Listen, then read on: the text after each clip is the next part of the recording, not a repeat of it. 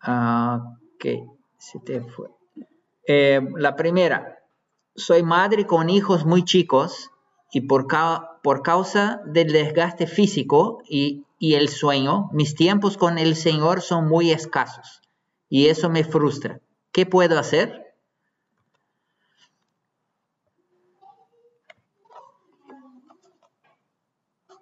Está, está, está en mute.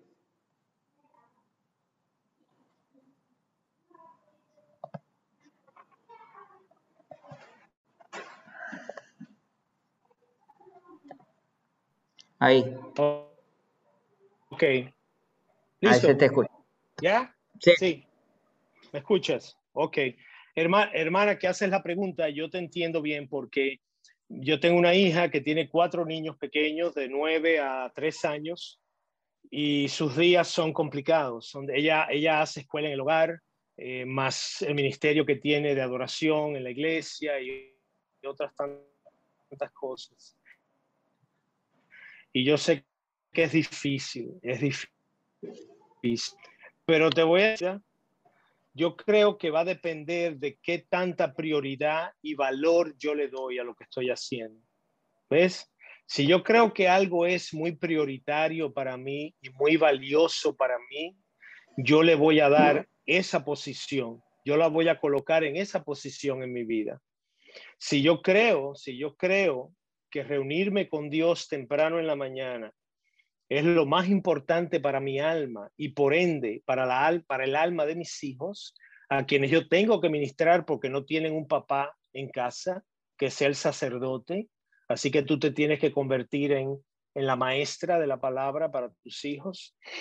Pues tienes que ver cómo organizas tu día, días que serán accidentados, días que no serán predecibles, porque ahora uno de los pequeños se despierta en la madrugada o o se te mete en la cama a las 5 de la mañana, a las 4.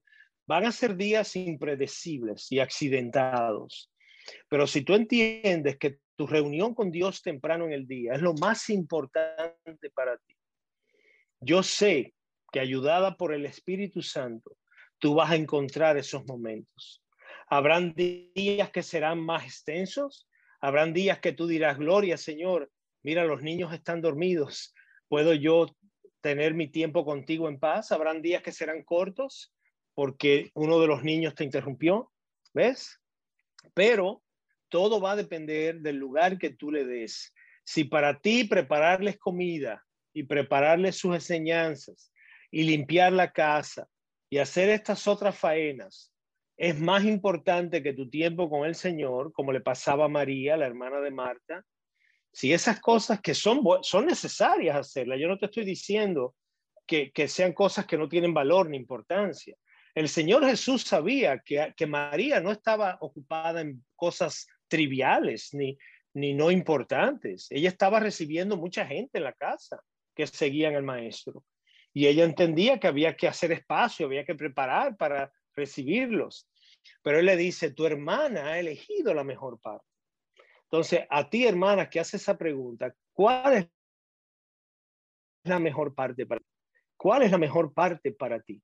Si al igual que Marta, tus encuentros diarios en la mañana con el Señor es lo más importante para ti, yo estoy seguro que tú vas a encontrar momentos en el día en lo que tú puedas apartarte con el Señor como Marta hizo también. Cambio y fuera. Listo. Segundo, me doy cuenta que a lo largo de mis años como cristiano, no tengo un orden en cómo iniciar mis tiempos devocionales. Es muy improvisado. ¿Cómo me puede guiar? Amén. Esa respuesta, Petro, puede tomar otra hora, pero yo voy a tratar de ser muy puntual. No, no pretendo responderle completamente al hermano que hace la pregunta, pero quizás para darle una guía. Mira, hermano, yo tengo todas las mañanas mi tiempo con el Señor. Cuando yo me levanto de la cama, mi esposa ya salió antes que yo y bajó a la cocina a sacar a la perrita, a hacer sus necesidades y a prepararse su café. Yo me quedo en la habitación, voy al baño y así mismo vengo a mi escritorio. No hago más nada café, traigo con nada, escritorio donde tengo aquí a mi izquierda todos mis libros. Tengo tres devocionales, mi Biblia y tengo cuatro libros cristianos que estoy leyendo, mi libreta de anotar. Y entonces cuando yo me siento aquí todavía medio dormilado, porque me estoy despertando, pues yo tengo una conversación que yo le llamo la convocatoria. Esa conversación es la que yo le digo al Señor aquí, por tu gracia, un día más, solo por tu gracia estoy sentado aquí.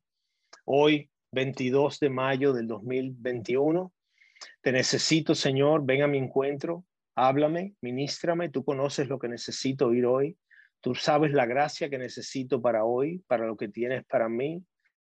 Eh, háblame, háblame, déjame escucharte, déjame sentir tu presencia aquí conmigo. Y ahí, después que hago esa convocatoria, hermano, empiezo leyendo mis devocionales. Yo tengo tres devocionales de distintos autores. Uno es de Spurgeon, uno es de A.W. Tozer y el otro es de David Jeremiah, un pastor en, San Diego, California. Y cada uno trata con textos diferentes que, explican y luego devocionan. Y yo reflexiono sobre eso y los personalizo, me apropio del mensaje para mí. A veces oro sobre eso que acabo de leer luego paso a la Biblia y yo leo lunes, miércoles y viernes Salmos, Testamento, y martes, jueves y sábado leo Proverbios, Nuevo Testamento. Luego paso a mis libros.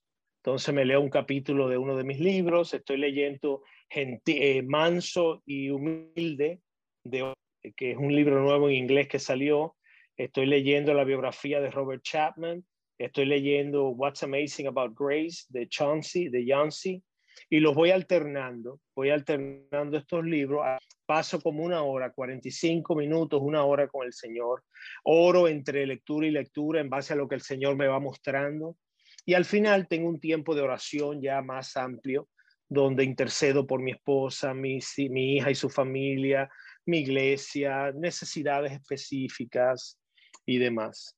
Eso a mí me toma alrededor de 45, 50, 55 minutos. Y así yo empiezo mi, día cada día. Cuando ahí, ahora es que voy al baño, me hago mi aseo, me visto y ahí bajo a hacerme mi café. Y voy de nuevo a mi escritorio ahora a trabajar, a cosas del ministerio, a mis trabajos que me ocupo. Pero eso te da una idea muy rápida de cómo es. Y cada uno va a ser diferente. Pero yo creo que es con ese tiempo en que tú oras al Señor y lo convocas. Señor, te necesito, te necesito esta mañana, necesito la gracia que solo tú me puedes dar. Habla mi alma las cosas que yo necesito saber hoy a través de tu palabra y de estas lecturas. Eso te ayuda a ir desarrollando. Al final es un tema de disciplina, por eso se le llama disciplina espiritual. Es una de las diversas disciplinas espirituales. El cristiano, hermano, debe ser disciplinado. ¿Ves? La palabra nos habla de dominio propio de, cómo debemos ser hombres y mujeres eh, eh, de carácter probado, disciplinados, gente que domina su, su espíritu, gente contenidas. Y eso es parte de esa disciplina. Si eres muy desordenado, si eres de esa gente como muy que no tiene orden y estructura, te va a costar más trabajo, porque no es natural para ti. Pero entiende que no es algo opcional. ¿Ves? Quizá tu tiempo con el Señor se va a ver diferente al mío, pero no es algo opcional es algo que tienes que hacer como creyente. ¿Ves? Cuando yo era odontólogo, cuando yo practicaba odontología, para usarte un ejemplo, cuando yo practiqué odontología por 25 años, yo tenía que ir a cursos de educación continuada. El, el, el, board aquí en Estados Unidos me obligaba cada dos años, yo tenía que presentarles X cantidad de horas de educación continuada para que ellos supieran que yo me estaba manteniendo al día yo estaba al tanto, al día de las novedades. Eso no era para mí. Si yo quería tener mi consultorio abierto, yo tenía que hacer esos estudios. Pues piensa que tú necesitas estos tiempos con el Señor. No es opcional si tú quieres crecer y madurar en la fe y, acercarte cada vez más al carácter de Jesucristo. Cambio fuera. Listo. Eh, ya está. Acá hay una, otra consulta diciendo de cómo aplicar estos principios cuando tenés eh, turnos rotativos en fábrica, por ejemplo, ¿no? Lo prioritario sería la comunión con Dios independiente de la hora del día.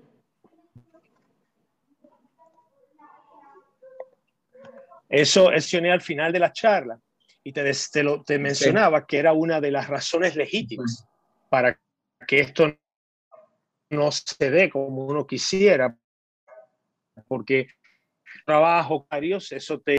Pero mira lo que yo te recomiendo, hermano, que haces la pregunta, hermana. De nuevo, como le dije a la hermana que está sola con sus niños, si tú te convences, si, si tu alma se convence de que nada es más importante para tu relación con Dios y tu comunión con Dios y tu crecimiento espiritual que tener esos tiempos diarios con el Señor, tú vas a encontrar el momento en tu, en tu nuevo ciclo, en tu nueva rotación, para poder tener ese encuentro en un lugar solitario con el Señor. A solas con Él, sin distracciones, con el Señor. ¿Ves? Si tú entras a trabajar a las 11 de la noche y trabajas hasta las 5 de la mañana, tú llegas, haces algunas cosas, te acuestas, pues cuando te despiertes a las 5 de la tarde, esa es tu mañana. Esa es tu mañana. Es cuando tu día empieza, cuando tus ojos abren y ahora tú te incorporas a tu día que Dios te está dando.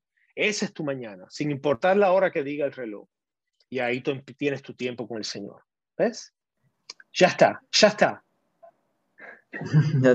No, pero o sea, siempre va a tener un, un momento en que arrancas, así que puedes, es un tema de adecuarse. Esa es tu mañana, esa es tu mañana, esa es tu mañana.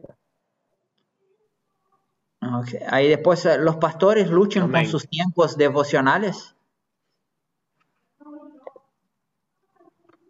Esa persona quiere saber si los pastores luchan con sus tiempos devocionales. Con los tiempos devocionales.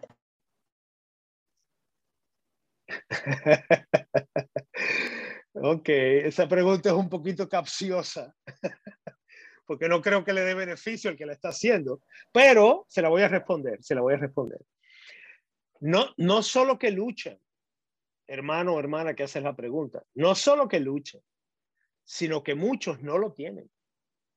Muchos no lo tienen. Oye, oye algo muy importante. Y por algo Dios puso esa pregunta en tu corazón. Hay muchos pastores que dicen que su tiempo devocional con el Señor es cuando ellos están preparando sus sermones. Que cuando ellos están haciendo sus estudios y preparando su sermón, ese es su tiempo devocional. Y yo no estoy de acuerdo con esos hermanos pastores. No es lo mismo acercarte a la palabra de Dios buscando obtener material para tu sermón como aquel que investiga para hacer una presentación, que acercarte a la palabra de Dios como un alumno que quiere ser enseñado, como alguien que quiere conocer a Dios a través de la palabra. Sí, cuando tú estás preparando el sermón, y ahora le hablo a los pastores, cuando el pastor está preparando su sermón, Dios lo ministra.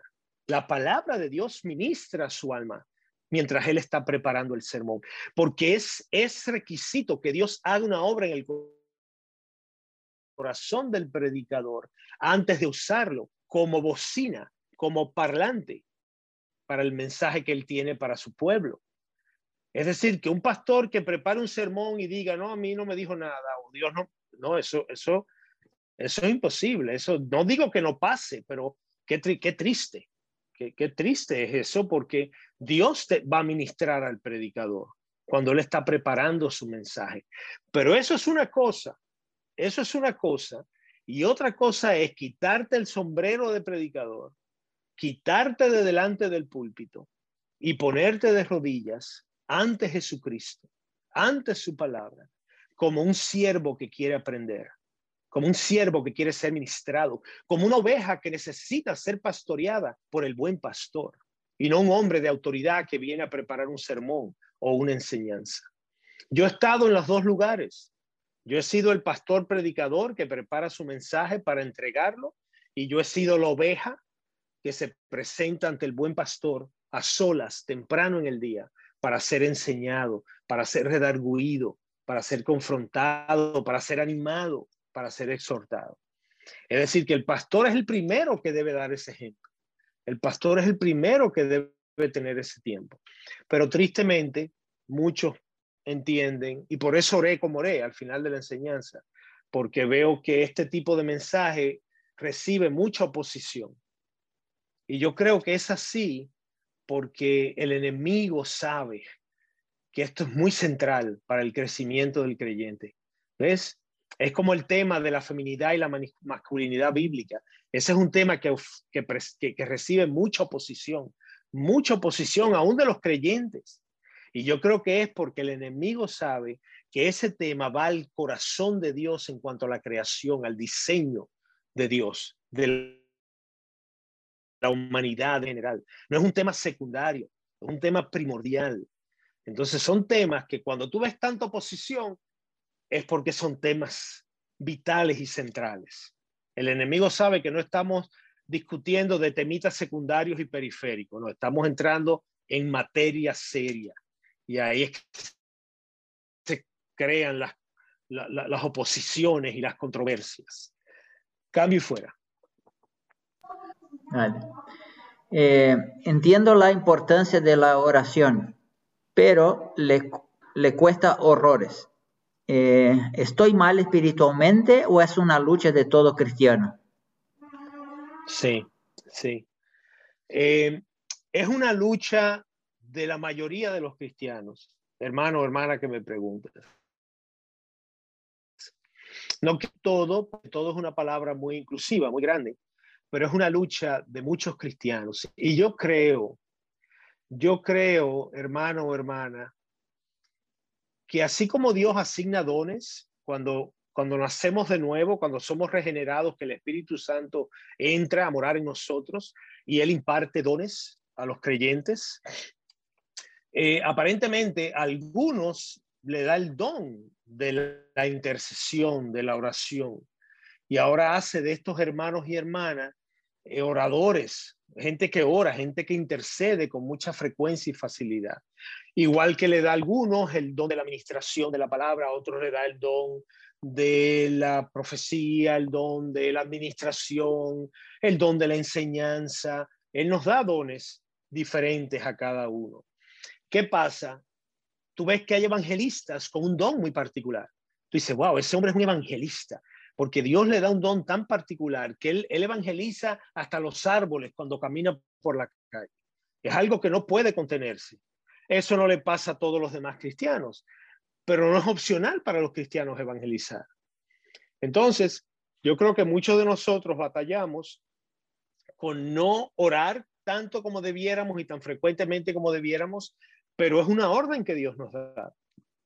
Dios nos dice que la oración es la forma en que nosotros nos comunicamos con Él. Esa es la forma que Dios ha elegido para que hombres y mujeres finitos se comuniquen con el Dios infinito. Entonces, aunque no nazca de mí, eso es algo que yo entiendo que tengo que cultivar. ¿Ves? Imagínate, imagínate que tú eres una viuda y ahora tú como viuda conoces a un hombre, a un hermano en la fe en la iglesia, y ahora te enamoras de él, se enamoran, tienen su noviazgo y se casan. Pero ese hermano tiene una hija. Él es un viudo también. Y él tiene una hija que es sordo muda. Ella no habla ni escucha. Ella habla el lenguaje de las señales de este, el lenguaje de los sordomudos. Y resulta que tú quieres conocer a esta niña ahora, tú quieres amarla como tu hija, tú quieres mostrarle a Cristo, pero tú no sabes el lenguaje de los sordomudos. Entonces tú tienes dos opciones. Tú dices, ay, yo no sé ese lenguaje, yo nunca he sido bueno con, con eso de aprender idiomas. Yo nada más que sé el castellano, el español, más nada.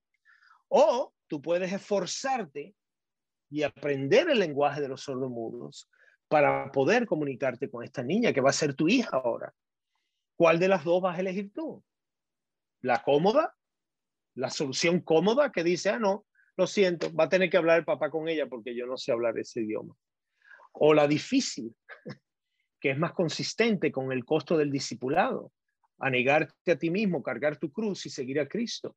Y ahora tomar clases de lenguaje de sordo-mudo, por más difícil que sea, para tú poder hacer un contacto con esta niña y amarla en su idioma, que ella pueda conocer tu corazón y establecer una relación contigo.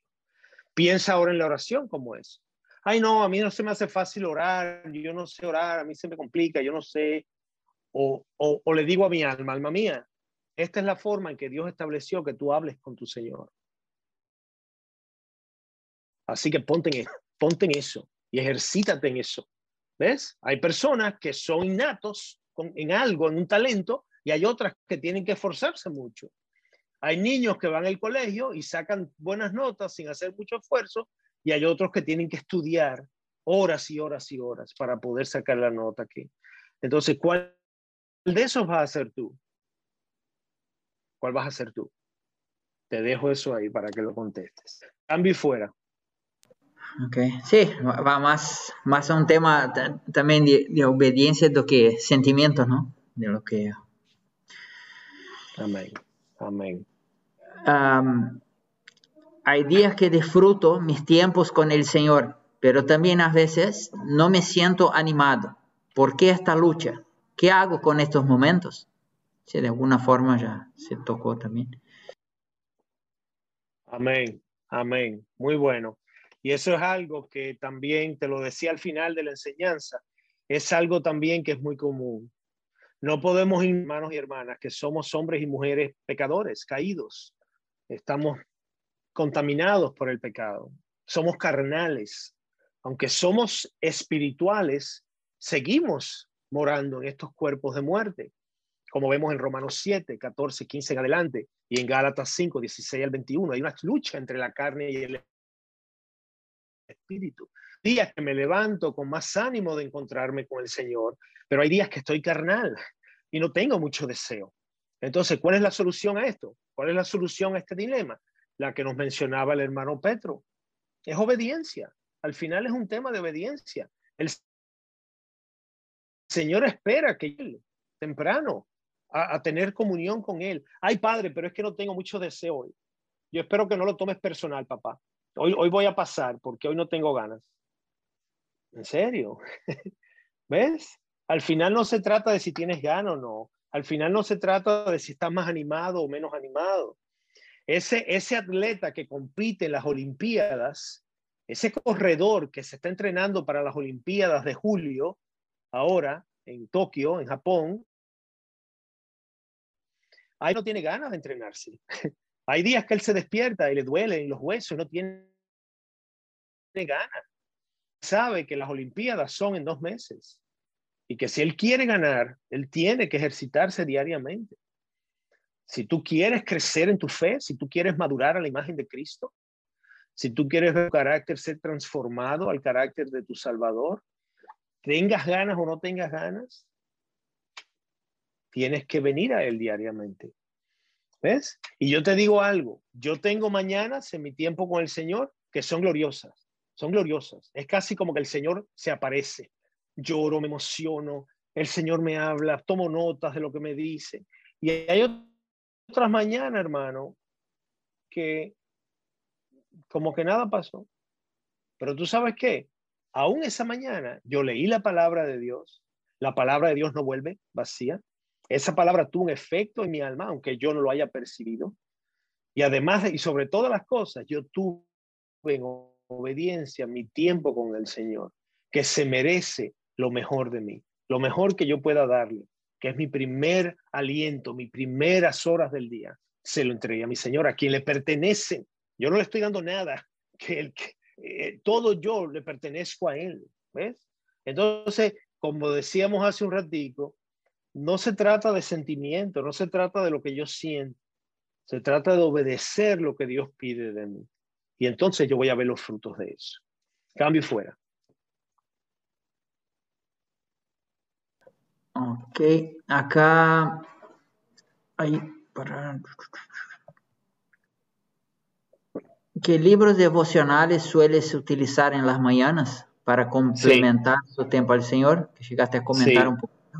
Sí, yo empiezo, después que yo hago mi oración convocatoria, como le respondí al hermano, yo empiezo con tres libros devocionales. Y claro, esos libros a lo largo de los años han, ido cambiando. El libro devocional, por lo general, es un libro de lecturas diarias. Tiene lecturas para cada día del año. Casi siempre empieza con un título un texto una devoción del autor que, que expande en el texto, explica el texto, lo aplica y luego casi siempre termina con una reflexión, una oración, algo que lo, que lo aterrice, que lo personalice. Y a lo largo de los años he tenido devocionales de buenos autores. Yo siempre trato de buscar autores que, que yo sepa que son de buena doctrina, eh, tanto contemporáneos, que están vivos aún, como de algunos ya fallecidos del siglo pasado, o algunos puritanos también, de los 1600, 1800, 1700, y trato de combinarlo. Eh, devocionales de Charles Spurgeon, devocionales de John Owen, de los puritanos. Casi todos los puritanos tienen devocionales, eh, devocionales de Paul Tripp, devocionales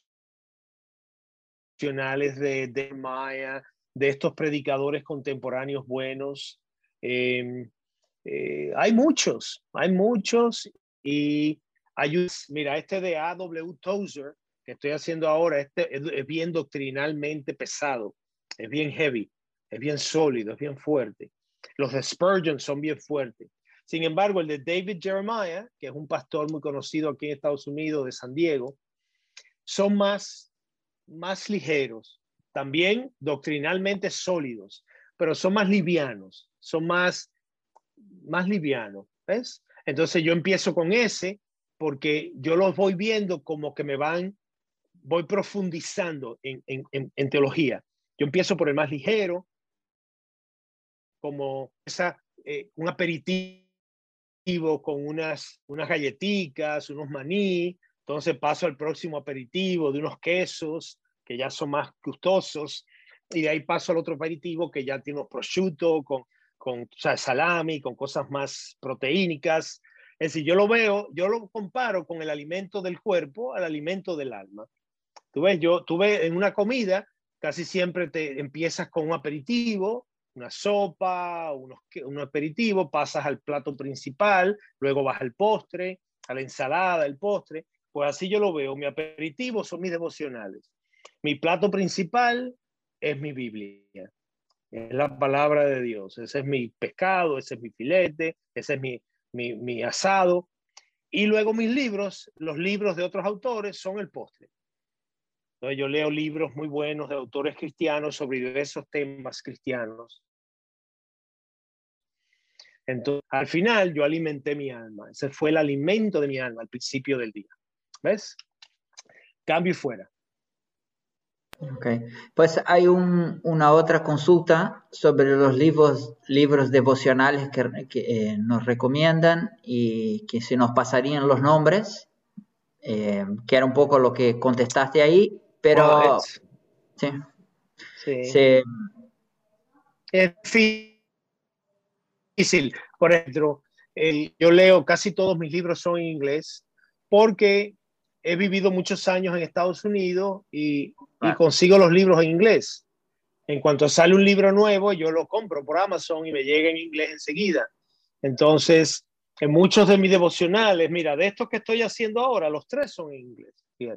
Los tres son en inglés. La Biblia es en español, la nueva Biblia de las Américas. Y mis libros que estoy leyendo, los cuatro que llevo, son los cuatro en inglés. ¿Ves? Pero hay veces que no, han habido en español también, dependiendo, pero la mayoría tienden a ser en inglés. Yo les recomiendo que consulten en sus iglesias, con sus, con sus líderes, qué libros devocionales, qué autores ellos recomiendan, si ellos no saben, y que entren en Amazon y que allá les llegue en Amazon, ¿verdad? Ustedes piden en Argentina por Amazon, supongo. Acá en Argentina no llegan muchas cosas más complicado. Pero Book sí, es más complicado, es más complicado. Sí, y también ahí, bueno, se Pero sí, son un ministerio ahí con los libros, así que también. Devocionales, bueno, son libros que sean de buenos autores, porque hay mucho devocional que no es bueno. Hay muchos devocionales que son cositas de fantasía, que, que son, son sabe de bien y eso no es. Tú quieres que el devocional sea sabroso, que tenga contenido eh, doctrinal sólido, que el Señor te hable, que, que, sea a partir de su palabra. ¿ves? Y no simplemente de opiniones de gente. Pero eh, en cuanto a devocionales en español, eh, no, no, me no, no, te podía dar una lista eh, de títulos. el hecho de buscar en, en, la iglesia. Lo siento. En la iglesia. En la iglesia es un buen recurso porque tus pastores te van a dar, tus pastores te van a dar autores que ellos recomiendan y, y eso te va a ayudar.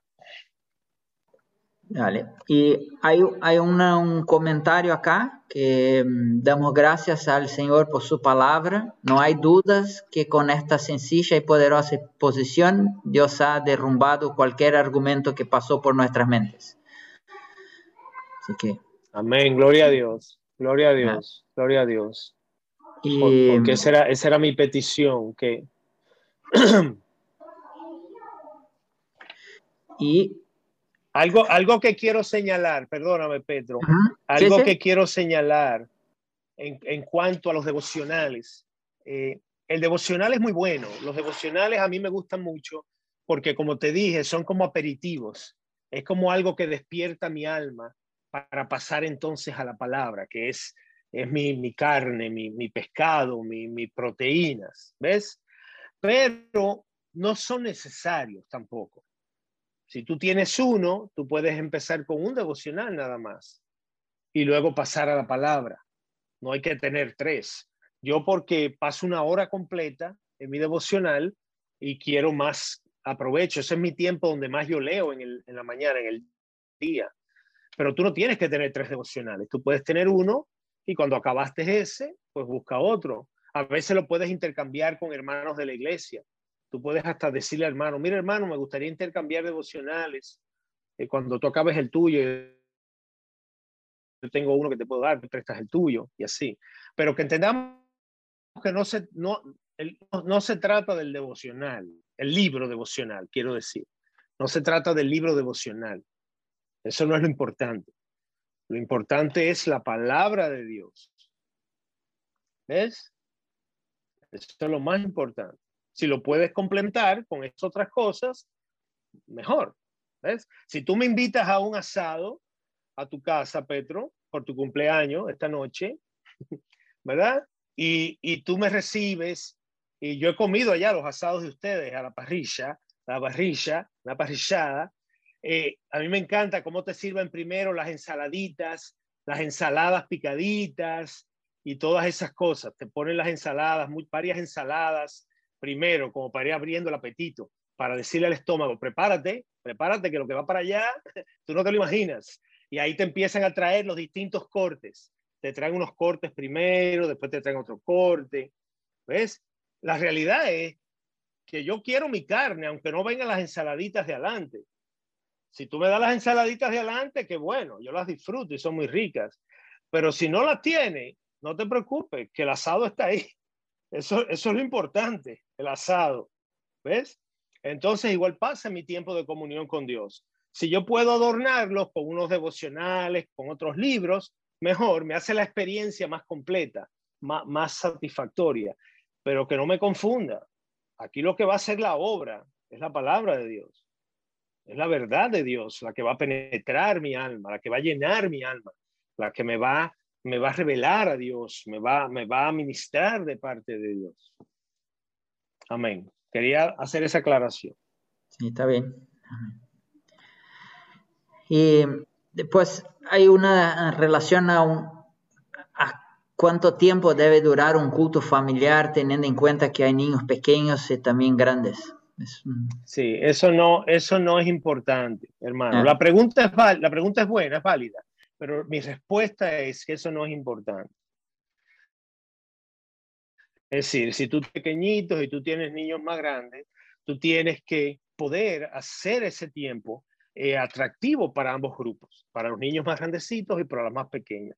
La única manera de lograr eso es que parte del tiempo tú te dirijas a los pequeñitos un lenguaje que ellos entiendan y luego te dirijas a los más grandes en términos que ellos entiendan. Porque es imposible tú tener un niño de tres años y tener uno de doce y pretender que una misma enseñanza, en una misma manera, llegue a los dos. Eso, eso o llega al de 12 y deja al de 3 completamente perdido y confundido, o le llega al de 3 y el de 12 se te durmió, porque le estás hablando muy, muy simplemente, muy llanamente. ¿Ves? Entonces, debes dirigirte a cada uno en, el lenguaje, en la forma, en la manera en que ellos van a entender. Y sí, cuando tú tienes una familia de, de varios hijos, donde las edades varían mucho, va a ser muy retante. Va a ser muy retante. ¿Ves? Eso, eso es indiscutible, eso es indiscutible.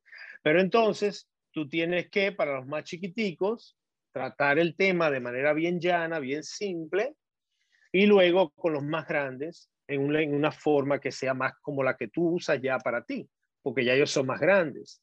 Y al final, al final, entiende que tú quieres llegar más a los más grandecitos que a los más pequeñitos.